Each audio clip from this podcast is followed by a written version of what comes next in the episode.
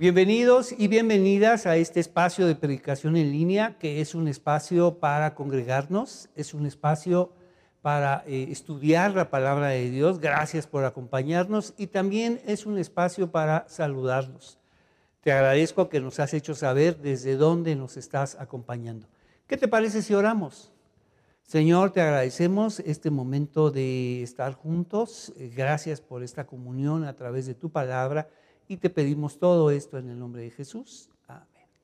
Bien, vamos a continuar nuestro estudio de los niños en las escrituras. Ya te diste cuenta que no es un estudio agradable, lindo, sino por el contrario, es un estudio de desafío, es un, es un momento son vidas de supervivencia, donde Dios está ahí en la supervivencia. ¿Qué te parece si abrimos nuestras Biblias y vámonos a una historia muy especial vámonos al libro de Génesis y vamos a nuestra eh, primer historia de niños, donde están involucrados los papás, por supuesto. Y vamos y leemos a través de esas historias, vamos, cómo sobreviven, cómo salen adelante. Hemos hablado que los niños tienen una fuerza extraordinaria que los lleva a sobrevivir. Sin embargo, cuando son adultos, esa fuerza la pierden de vista. Solamente muy pocos la recuperan.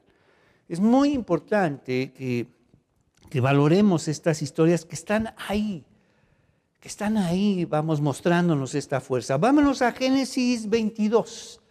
Va, a ser nuestra primera historia de este segundo, esta segunda parte de los niños en las escrituras.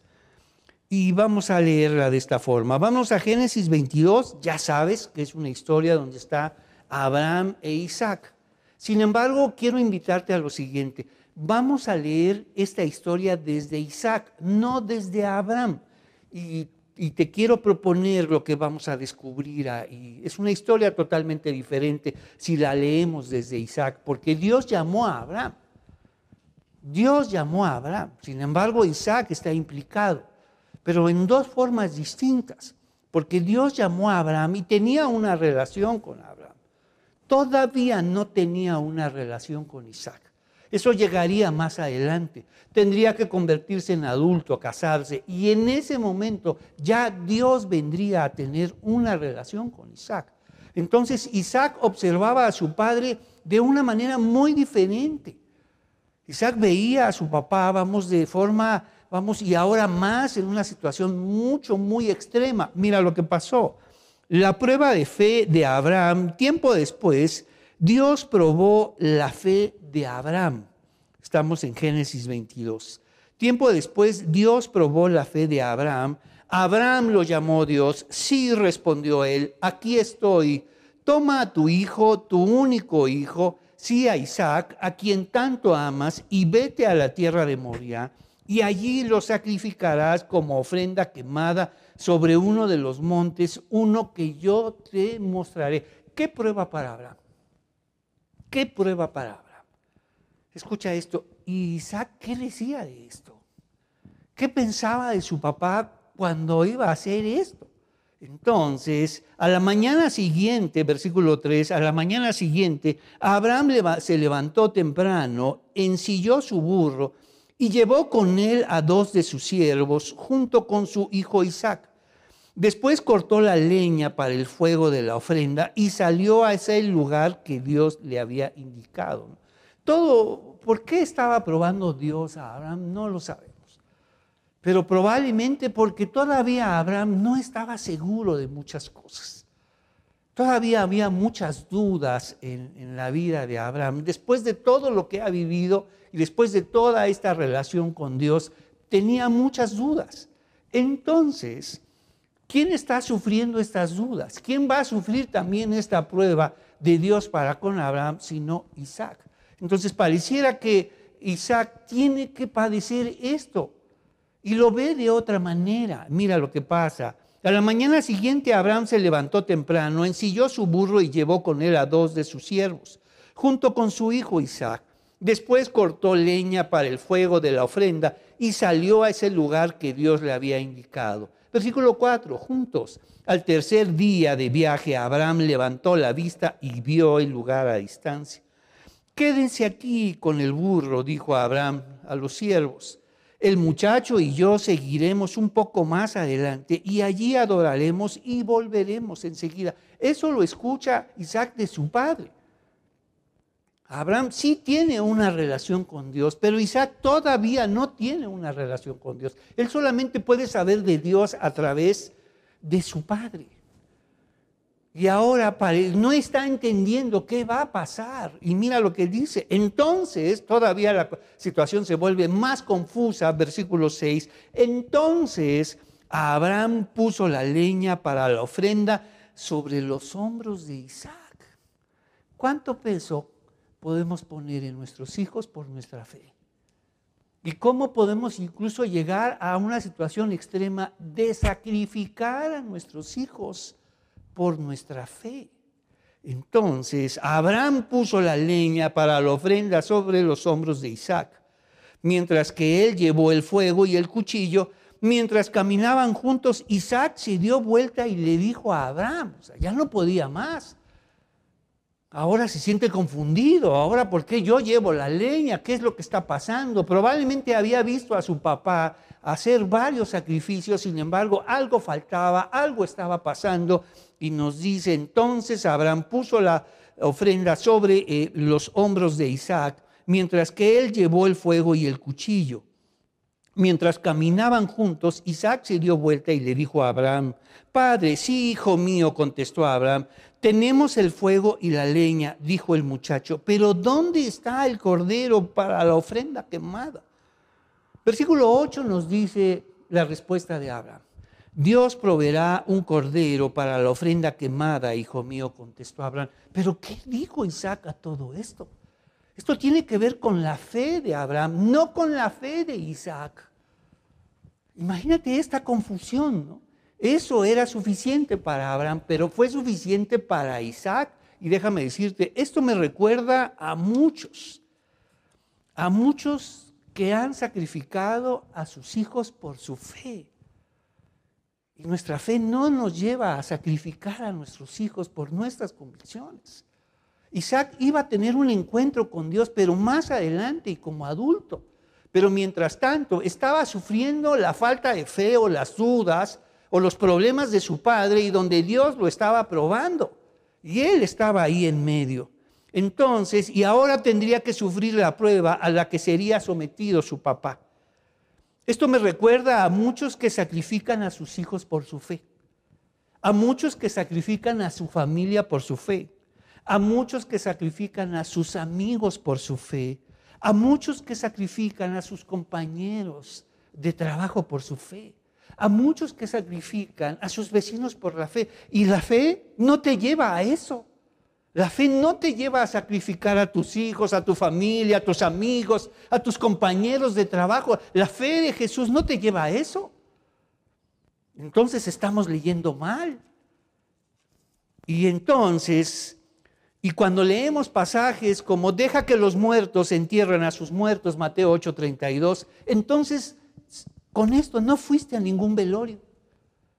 Porque deja que los muertos entierren a sus muertos y entendiste que no tenías que ir a ningún velorio, o al menos así te enseñaron. Y ya no estuviste con tus seres queridos en el momento que más te necesitaban, porque tu fe te lo impidió. O peor aún, 1 Corintios 10, 20, lo que los gentiles sacrifican, a los demonios sacrifican. Y entonces no fuiste a ninguna ceremonia familiar, porque tu fe no te lo permitía y tampoco fuiste en momentos muy importantes para tu familia. Tu fe te lo impidió. Entonces, y luego, peor aún, cuando llegamos a Mateo 10:37, el que ama a padre o madre más que a mí, no es digno de mí. El que ama a hijo o hija más que a mí, no es digno de mí. Y por eso sacrificamos a nuestros hijos y a nuestra familia por nuestra fe, como Abraham que estaba dispuesto a sacrificar a su hijo por su fe. Por las dudas de su padre, Isaac estaba padeciendo esta prueba también. Entonces, y probablemente en las iglesias, esto de sacrificar a tu familia, sacrificar a tus hijos, a tus amigos, a todos los demás en nombre de tu fe, probablemente esto se ve como grandes convicciones, como más que vencedor. esto, esto que estaba haciendo Abraham resultaba de mucho peso y de mucha confusión para Isaac. ¿Y sabes qué? Ponemos nuestra leña y nuestra ofrenda religiosa sobre los hombros de nuestros hijos. Cuando los papás se convierten, todo se vuelve confuso para los chicos y las chicas. Ahora hay una gran exigencia porque somos una familia cristiana, entonces todos debemos comportarnos de esta forma. Y ahora las cosas se complican porque ahora los papás los nombraron diáconos, entonces las exigencias van a ser más grandes. Y ahora los nombraron ancianos y ahora las exigencias van a ser todavía mayores. Y todos aquellos que sacrifican a sus hijos por su fe, como Abraham, Escucha lo que pasa. Todos los papás que sacrifican a sus hijos en nombre de la fe producen tres cosas. Todo esto produce tres cosas. La primera es decepción. ¿Sabes cuántos hijos se decepcionan de todo lo que está haciendo su papá? Que ellos no entienden. A lo mejor tú sí porque tienes fe. Tú ya tuviste un encuentro personal con Dios, pero Isaac lo iba a tener más adelante, siendo adulto. Mientras tanto, estaba, haciendo, estaba viendo a su, a su papá haciendo cosas de lo más extraño. Estaba viviendo exigencias muy fuertes porque ahora él era hijo de la promesa. Entonces le llegó a exigir muchísimas cosas. Entonces, todos los papás que sacrifican a sus hijos en nombre de la fe producen tres cosas. Número uno, decepción. ¿Sabes cuántos niños jóvenes están decepcionados de la fe? porque fueron sacrificados por sus papás por la fe. La siguiente, que es aún peor, no solamente se han decepcionado, si viene lo que es la deserción. Muchos chicos ya no quieren saber nada de la iglesia. Ya no regresan a la iglesia. Dicen, no, no, ahora que ya puedo no regresar o que ya puedo decir no, no voy a la iglesia. Porque sus papás sacrificaron a su familia en nombre de la fe llenaron a su familia con exigencias, exigencias de la iglesia y no de Dios, exigencias de los demás y no de Dios. Entonces tenemos generaciones enteras de chicos que no quieren saber nada de Dios. No, no, no, no, ya, ya tuve suficiente con mis papás. Ya nos sacrificaron en nombre de la fe. Ya no quieren, ya no quieren saber más. Entonces, número uno, decepción. Número dos, deserción. Y número tres, rechazo. Eso es lo que es, esta es la historia de Isaac. Esta es la historia leída desde Isaac, viendo a su padre llevarlo al monte y, y quererlo sacrificar en nombre de Dios. Cuando Dios estaba probando y forjando las dudas de Abraham, o sea, Isaac estaba sufriendo las dudas de su padre. Por eso Dios lo llevó a esta situación. Pero Dios no le permitió sacrificar a su hijo y Abraham sí estaba dispuesto a hacerlo. Escucha, Abraham sí estaba dispuesto a hacerlo y Dios no se lo permitió. Dios no quiere que sacrifiques a tus hijos y a tu familia en nombre de la fe.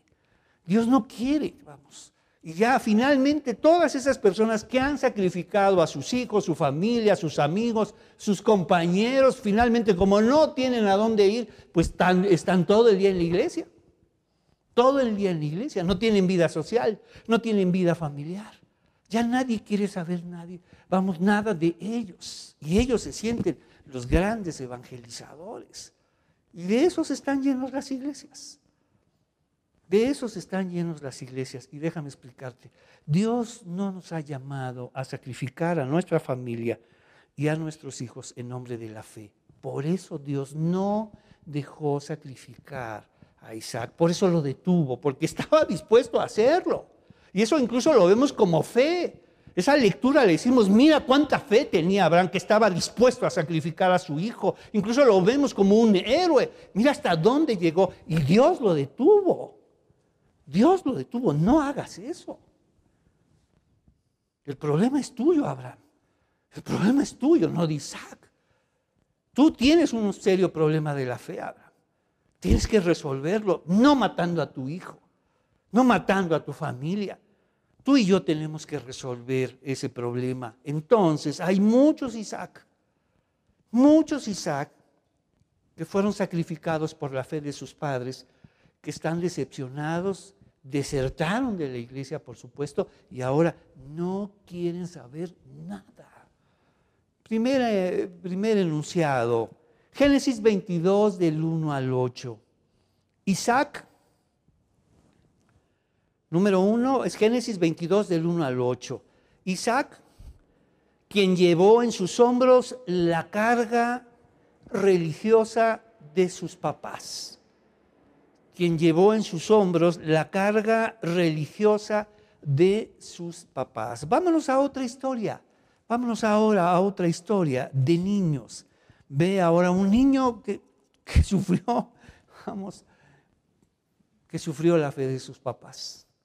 Y probablemente hay así muchos hijos, muchos niños y niñas que en este momento están sufriendo la fe de sus papás. Se sienten confundidos, no saben qué hacer. Para ti es convicción, para ti es fe, porque tienes una relación con Dios. Y no porque tú la buscaste, Dios te buscó a ti. Y por eso ahora puedes ver las cosas de otra manera, pero tienes que saber que más adelante, en otro tiempo y en otro momento, Dios buscará a tu hijo. Y este Isaac sobrevivió y solo por Dios, porque si no Abraham sí hubiera llevado a cabo eso, sobrevivió por Dios. Él le detuvo la mano a Abraham. Y este chico creció, se se convirtió en adulto, se casó y ahí lo buscó Dios. Génesis 26. Bien, vámonos a Génesis 38, una vez que ya sabemos que el nombre es vida y es destino para la persona. Y vamos a ingresar al mundo de la sabiduría, una sabiduría que se va, vamos eh, transmitiendo de generación en generación, y una sabiduría muy peculiar que es la sabiduría de las parteras. Y ellas saben muy bien que tienen que identificar de inmediato cuando es un eh, embarazo múltiple, dos, había necesidad de separarlos, de identificarlos y otorgarles su vida y su destino a cada uno de ellos. Vámonos a Génesis 38 y vámonos ahora a conocer la historia de otros dos gemelos. Vámonos, ya hablamos de Jacob y de Saúl y ahora y vamos y esta gran rivalidad y ahora vamos a ver esta otra historia y vámonos a Génesis 38, versículo 27. Cuando llegó el tiempo de que Tamar diera a luz, se descubrió que esperaba gemelos. Durante el parto, uno de los niños sacó la mano, entonces la partera, escucha lo que hace, le ató un hilo rojo en la muñeca y anunció, este salió primero. Sabían muy bien que podrían pasar estas cosas y estaban atentas y estaban preparadas y ató un hilo rojo que nos habla de identidad, individualidad, una vida y un destino para él. Entonces, versículo 29, pero luego el niño metió la mano de vuelta y salió primero su hermano. Qué sorpresa, qué desconcierto. Uno, pensaría que ese niño que estaba intentando salir se regresa y sale otro y eso sorprende a las parteras y mira lo que dicen. Versículo 29, pero luego el niño metió la mano de vuelta y salió primero su hermano. Entonces la partera exclamó, vaya, ¿cómo hiciste para abrirte brecha y salir primero? Quedaron sorprendidas. Finalmente, versículo después, esta última parte, y lo llamaron Fares. Luego, versículo 30, nació el niño que llevaba el hilo rojo en la muñeca y lo llamaron Sara. Ellas sabían muy bien que tenían que identificarlos, no compararlos, no tratar de hacerlos como iguales, no hacer a Sara como Fares, no hacer a Fares como Sara, deberías comportarte como tal o como tal, deberías ser como Fares, mira cómo es. Tiene más iniciativa que tú y tú, Sara, deberías ser así, así. O sea, este, e, ellos sabían muy bien que había que separarlos y enseñarles que ellos mismos son valiosos por sí mismos por su nombre, por su vida y su destino. Y vámonos ahora a anotar nuestro segundo enunciado, Génesis 38 del 27 al 30. Nos dice, número dos, Fares y Sara, este ejemplo, vamos. de respetar la vida de cada persona, su individualidad. Y eso qué trabajo nos cuesta a nosotros los papás de separar a nuestros hijos, de no compararlos, de no estar diciendo debería ser como él o debería ser como ella, porque de, algún, de alguna forma les estamos diciendo, está mal ser tú, cuando Dios ha diseñado su vida. Entonces, Fares y Sara, quienes recibieron un nombre, una vida y un destino a través de un hilo rojo. Fares y Sara, quienes recibieron un nombre, una vida y un destino a través de un hilo rojo. Vámonos a nuestra tercera historia, ¿qué te parece? Vámonos a Éxodo. Vámonos a Éxodo y vamos a ver cómo en sí mismo los niños, los niños desafían, la vida de los niños desafía la vida misma, su fragilidad, pone en aprietos y pone en duda toda esa aparente fortaleza de los demás, de, especialmente de los adultos, cuando los niños, escucha, son extraordinariamente fuertes. Y mira lo que dice, y mira lo que va a pasar en un mundo muy difícil. Y para eso vámonos a Éxodo 1, versículo 18. Entonces el rey de Egipto mandó llamar a las parteras, otra vez las parteras, otra vez esta sabiduría peculiar que se, vamos, transmite de generación en generación. Y ahora debían tomar una decisión, si obedecían o no a Faraón, y debían enfrentar las consecuencias. Obedecían a Faraón y su pueblo perecía, o desobedecían a Faraón y su pueblo tenía una oportunidad más para sobrevivir. Y mira lo que nos dice. Entonces el rey de Egipto mandó llamar a las parteras. ¿Por qué hicieron esto? Les preguntó. ¿Por qué dejaron con vida a los varones? Las mujeres hebreas no son como las egipcias, contestaron ellas.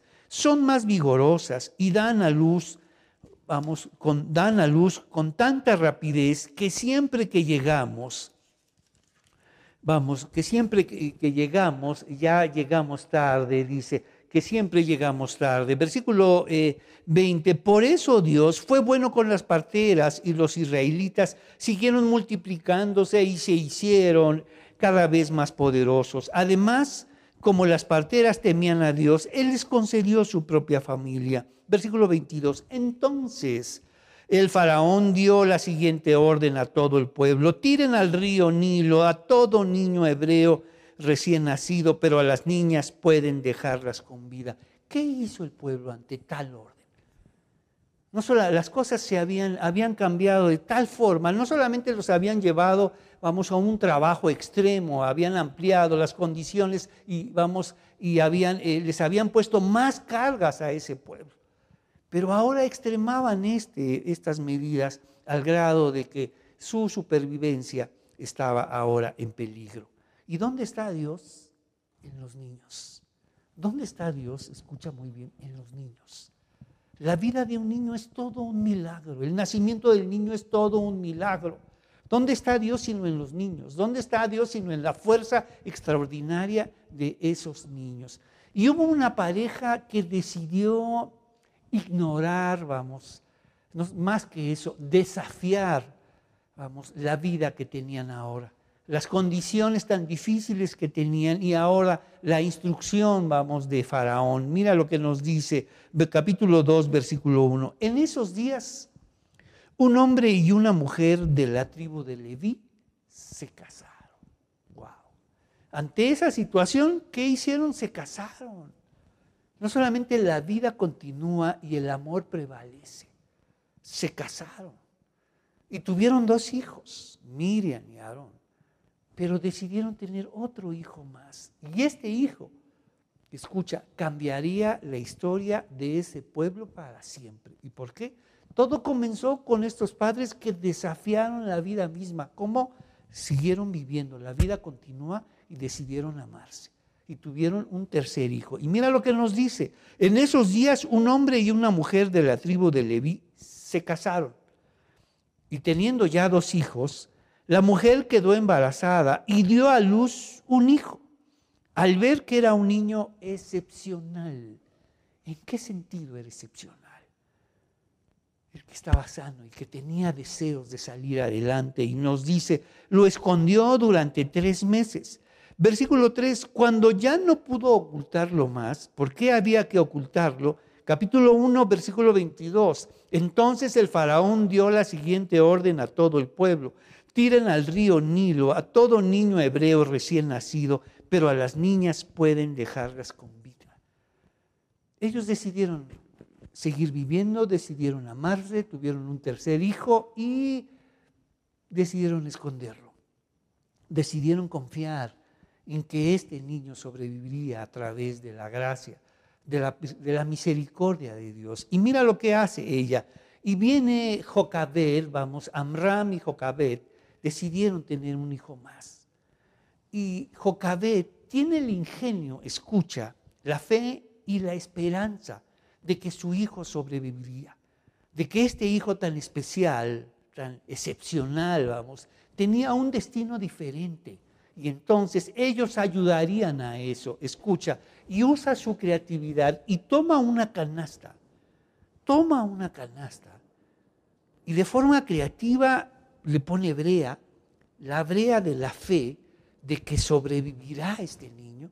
Y luego le pone, vamos, una resina, la resina de la esperanza de que volvería a verlo, de que sobreviviría. Y esto lo ayudaría a salir a flote y permanecer vivo. Mira lo que dice, versículo 3. Cuando ya no pudo ocultarlo más, tomó una canasta de juncos de papiro y la recubrió con brea. Ya vimos la brea de la fe, de que mi hijo sobrevivirá. La brea y luego la resina de la esperanza, de que volveré a ver a mi hijo. Por algo vino este niño a nuestras vidas. Y dice, eh, para hacerla resistente al agua. Claro, este era el proyecto, esa era la creatividad, el deseo de que este niño permanezca, vamos, prevalezca y sobreviva y que lo vuelva a ver. Y nos dice, después puso al niño en la canasta y la acomodó entre los juncos a la orilla del río Nilo. ¿Sabes a dónde lo dejó? En la vida misma. Y eso es lo que tenemos que hacer nuestros hijos. Debemos saber que ellos pertenecen a la vida, que ellos tienen su vida, su destino. Y mira lo que nos dice. ¿Qué más pasó? La hermana del bebé se mantuvo a cierta distancia para ver qué pasaría. Amram y Jocabed desafiaron, vamos, el sistema de opresión y muerte que el faraón había impuesto al pueblo.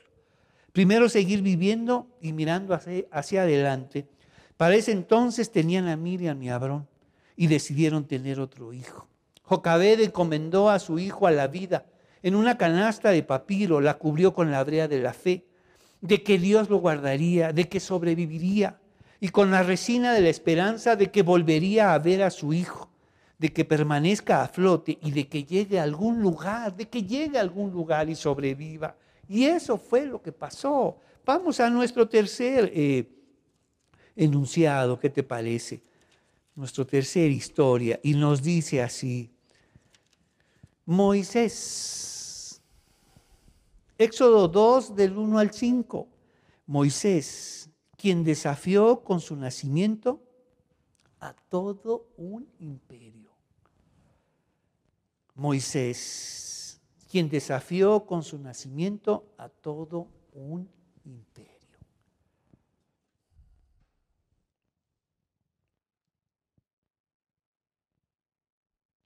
Vámonos ahora, vámonos ahora a nuestra cuarta historia. ¿Qué te parece? Ahí mismo quise dividir la historia por una razón especial. Quiero dedicar esta, esta cuarta historia a su hermana. Quiero darle este espacio a Miriam. Y vamos a ver qué hace Miriam, porque parte de la supervivencia de Moisés es no solamente el atrevimiento de Amram y Jocabet, sus papás, la creatividad, por supuesto, de Jocabet, de, diseñar este, esta canasta de vida a través de la brea de la fe y la resina de la esperanza de que volverían a ver a su hijo. Pero habría alguien más, y es Miriam. Y quiero dedicar este, esta cuarto historia a todos los hermanos que se dedicaron a cuidar a sus otros hermanos.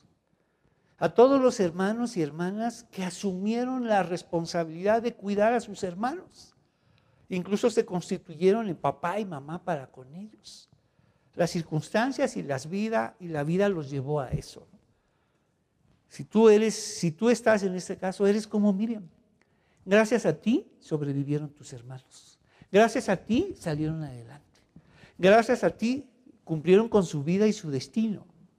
Entonces, Miriam es, es esta, esta clase de hermana. Ella como la hermana mayor, no solamente cuidó de Aarón, sino ahora cuidó de la vida de este niño y vigiló que llegara, vamos, en un momento preciso. Y igual que su madre, tuvo esta creatividad de enlazar la vida con una, una, de las mujeres más poderosas de ese momento. Mira lo que nos dice, versículo 4, vamos a nuestra segunda, nuestra cuarta historia, en este mismo capítulo 2, versículo 4. La hermana del bebé se mantuvo a cierta distancia para ver qué le pasaría al niño. Acuérdate, Miriam es de esas personas que se dedicó a cuidar a sus hermanos. Por alguna circunstancia, ahora tuvo que ser responsable de ellos, así como tú, que te tocó cuidar a tus hermanos y a tus hermanas.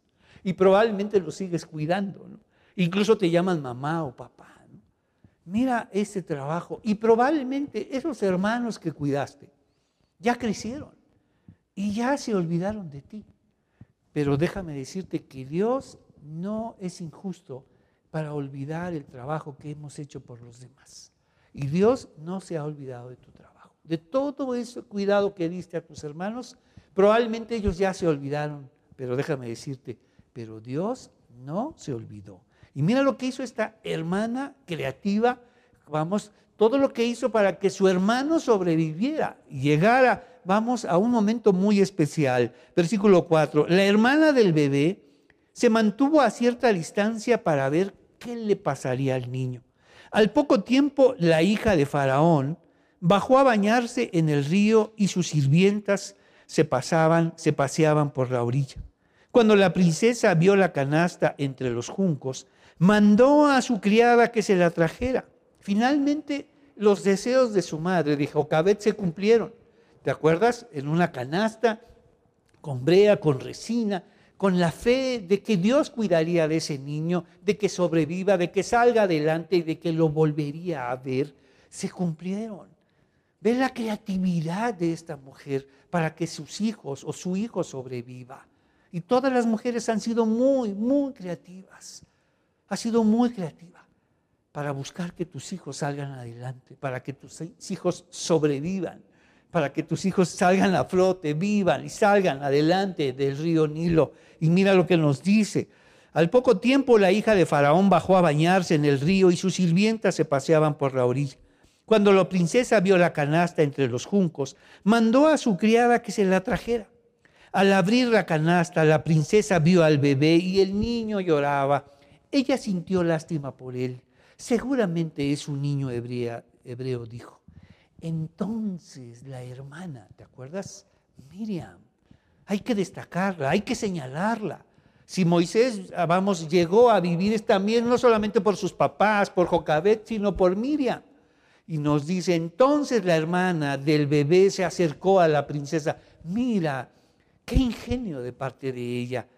¿Quiere que vaya a buscar a una mujer hebrea para que le amamante al bebé? Le preguntó cómo se atrevió a acercarse a la hija de Faraón. Seguramente fue, le llamó la atención a esta, esta mujer tan poderosa, rodeada de guardias, rodeada de doncellas. La creatividad de esta niña quiere que le traiga una nodriza para este niño le resultó tan peculiar, tan curioso, tan, vamos, tan lleno de ingenio, que dijo, sí, está bien, está bien. Versículo 8, sí, consigue una, contestó la princesa. Entonces la muchacha fue y llamó a la madre del bebé. Toma a este niño y dale el pecho por mí. Le dijo la princesa a la madre del niño, te pagaré por tu ayuda.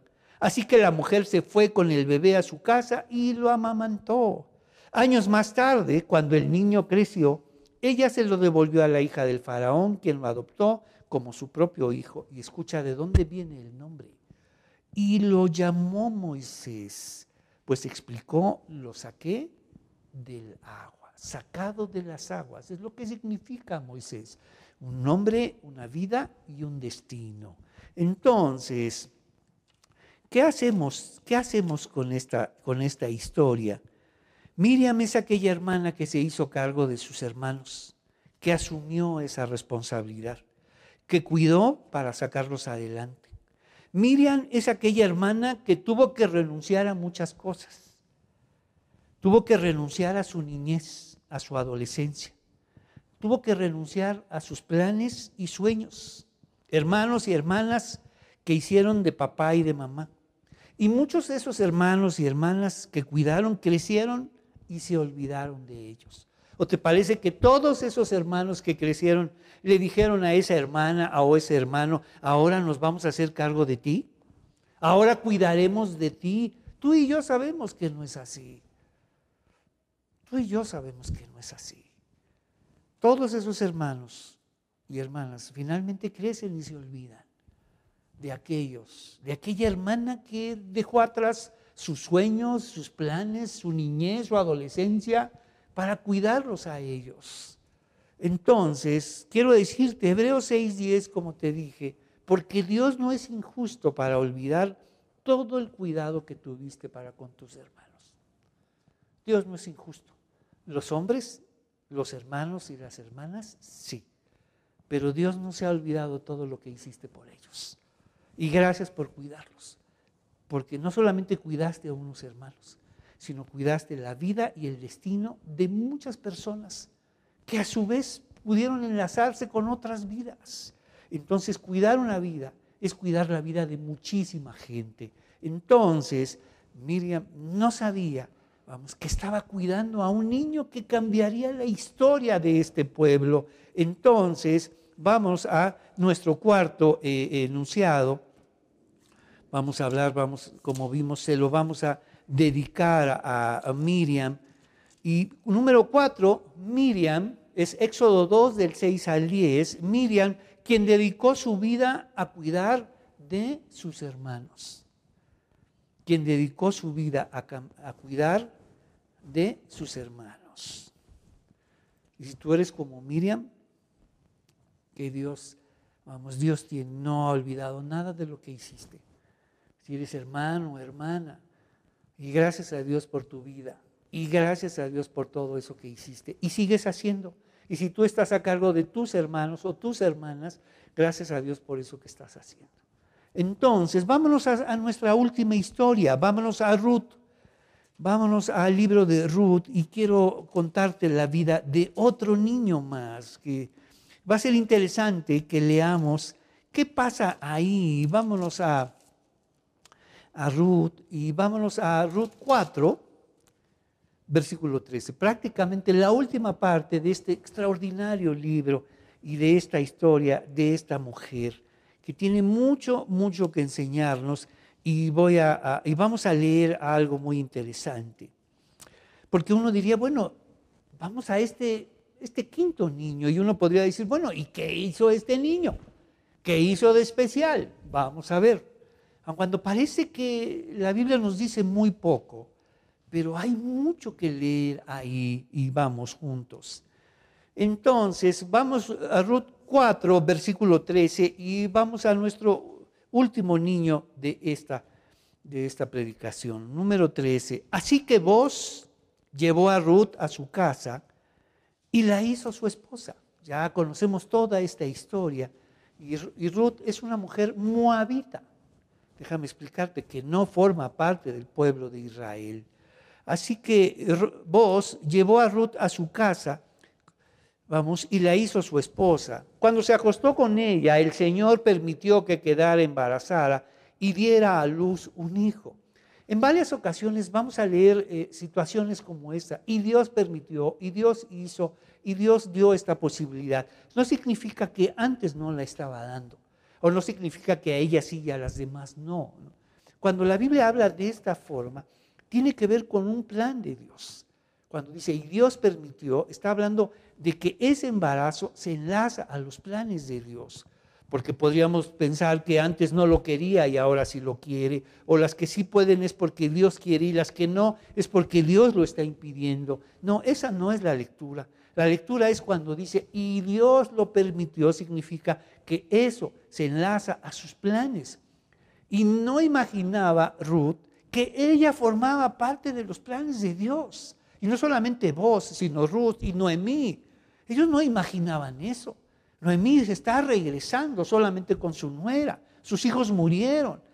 Ella lo, que menos pensaba es que ella estaba, formaba parte de los planes de Dios. Sus hijos su esposo se murió, sus hijos se murieron. Prácticamente, ¿dónde está Dios? Pero ella formaba parte de los planes de Dios y mucho mejor aún, su nuera. Una mujer extranjera, una mujer de afuera, marginada. Fíjate lo que nos enseña la historia de Ruth. Los planes de Dios vienen de afuera. Vienen de afuera, desde los extranjeros, desde los márgenes. Esta persona no judía, no hebrea, por ahí venían los planes de Dios a través de Ruth, una mujer moabita, viuda, extranjera, marginada. Por ahí vienen los planes de Dios, nos dice así. Así que vos llevó a Ruth a su casa y la hizo su esposa. Cuando se acostó con ella, el Señor permitió que quedara embarazada y diera a luz un hijo. Entonces, las mujeres del pueblo le dijeron a Noemí, alabado sea el Señor, que te ha dado ahora un redentor para tu familia. Que este niño sea famoso en Israel. Que Él restaure tu juventud y te cuide en tu vejez pues es el hijo de tu nuera, que te ama y escucha. Y mira el papel de las nueras. Ruth destaca el papel de las nueras, que muchas veces se comportan mejor que los hijos. Los que vienen de afuera se comportan muchas, muchas veces mejor que los mismos hijos o las mismas hijas. Mira lo que dice, pues es el hijo de tu nuera que te ama y que te ha tratado mejor que siete hijos. ¡Wow! Entonces Noemí tomó al niño, lo abrazó contra su pecho y cuidó de él como si fuera su propio hijo. Y ahora un reconocimiento no solamente a las nueras, sino a los abuelos y las abuelas, que ahora más que nunca están teniendo un papel muy importante en la educación de los hijos. Que tú seas un abuelo que teme a Dios, que seas una abuela que ama a Dios y que busca a Dios. Y lo que tú les digas a tus nietos de Dios será muy, muy importante. Eso es lo que te toca a ti. No te toca educar, vamos, a tus nietos, porque para eso tienen a sus papás. Lo que a ti te toca es hablarles de Dios, de ese Dios que tú ya conoces. Ese es el papel de los abuelos. Y nos dice, entonces Noemí tomó al niño y lo abrazó contra su pecho y cuidó de él como si fuera su propio hijo. Las vecinas decían, por fin ahora Noemí tiene nuevamente un hijo. Y aquí viene la historia y dices, ¿y él? ¿Qué hizo él? Nos dice el versículo, pon atención en el versículo 17. Las vecinas decían, por fin ahora Noemí tiene nuevamente un hijo. Y le pusieron por nombre Obed. Ese es el niño que es nuestro quinto. Obed. Primero fue Isaac, después fue Fales y Sara, después fue Moisés y después Miriam y ahora Obed nos dice de este, eh, esta historia. Pero la pregunta es, ¿qué hizo Obed? Quiero que lo veas y nos dice. Las vecinas decían, por fin ahora Noemí tiene nuevamente un hijo. Y le pusieron por nombre Obed. ¿Y él qué hizo? Mira lo que hizo. Él llegó a ser el padre de Isaí. Y además abuelo de David. Pero ¿qué hizo Obed? Te voy a explicar qué hizo Obed. ¿Qué dice ahí? Que este niño que nació, ¿qué llegó a ser? Adulto. Y no solamente adulto, sino se casó y tuvo un hijo y cuidó de ese hijo. Entonces, mira lo que nos está diciendo la Biblia para que aprendas a leer ahí. ¿Y qué hizo Obed? Vivió vivió, sobrevivió, amó, se casó, tuvo un hijo y cuidó de ese hijo. Y ese otro hijo creció también, sobrevivió, amó y ahora se casó y tuvo otros hijos. Y uno de ellos era David. Entonces, Ruth tiene que ver con David, sí. Una mujer moabita, extranjera, viuda, marginada, campesina, tiene que ver con David. Mira desde dónde vienen los planes de Dios. Entonces, si tú lees, mira lo que dice otra vez, y le pusieron por nombre Obed. ¿Y qué hizo Obed? Él llegó a ser el padre de Isaí y el abuelo de él. O sea, ¿qué hizo Obed? Si no sobrevivió, vivió, amó, se casó, tuvo un hijo y cuidó de ese hijo. Y ese hijo sería el padre de David. Es lo que te toca hacer a ti, vivir, sobrevivir, salir adelante, amar, amar a Dios, amar a tu prójimo, amarte a ti, amar a los demás. Eso es lo que te toca hacer a ti, vivir. Porque Dios quiso que vivieras. Por eso estás aquí. Porque Dios quiso que vivieras. Y la persona diría, ¿y yo qué puedo hacer? Mucho. Vive, disfruta de tu vida, guarda de tu vida y guarda de la vida de los demás. Vámonos ahora a nuestro quinto enunciado. Y nos dice así, Ruth 4, del 13 al 22. 5 Obed, ya vimos qué hizo Obed, ¿no? sobrevivió, vivió, amó, se casó y tuvo un hijo llamado Isaí. Así tuvo un hijo llamado Isaí. Gracias a Dios por Isaí. Porque él fue el padre de David. Y él también hizo. Y la pregunta sería, ¿y qué hizo Isaí? Creció, sobrevivió, vivió, amó. Y se casó y tuvo muchos hijos. Y uno de ellos, el menor, fue el rey David. Ve todo cómo Dios entrelaza las historias. Nunca menosprecies tu vida. Nunca, nunca pienses que tú qué puedes hacer. Pues vivir la vida que te dio. Disfrutar la salvación que te dio. Y ahora, seguir adelante y desear vivir la vida que Dios te ha dado. Entonces, Obed, quien demuestra los misteriosos planes de Dios. ¿Qué te parece si oramos? Señor, te damos gracias esta, esta mañana de domingo. Gracias por mostrarnos qué importante es vivir. Porque tú nos has dado la vida. Y gracias a Dios por esos niños que tanto nos enseñan, Señor. Te pedimos que tú nos bendigas y bendigas estas historias para cada uno de nosotros, que las escuchemos con atención y te pedimos todo esto en el nombre de Jesús. Amén. Que el Señor los bendiga, hermanos, y nos vemos el próximo domingo con otras historias más. Muchas gracias.